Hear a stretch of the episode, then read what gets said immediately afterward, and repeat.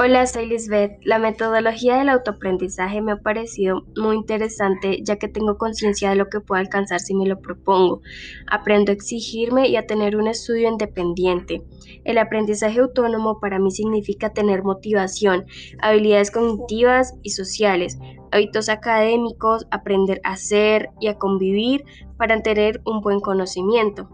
He aprendido a conocerme, a conocer mis habilidades, a compartir, a ayudar, a tener un pensamiento crítico, a dejarme llevar por las lecturas que enriquecen mi nivel educativo y que rompen mi rutina diaria.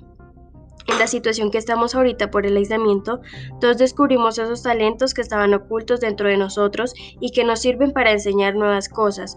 Mis compañeros aportan muchas ideas fructíferas para el conocimiento personal y social, por lo tanto trabajar en equipo o colaborar por medio de un mensaje es de mucha ayuda para cualquier persona.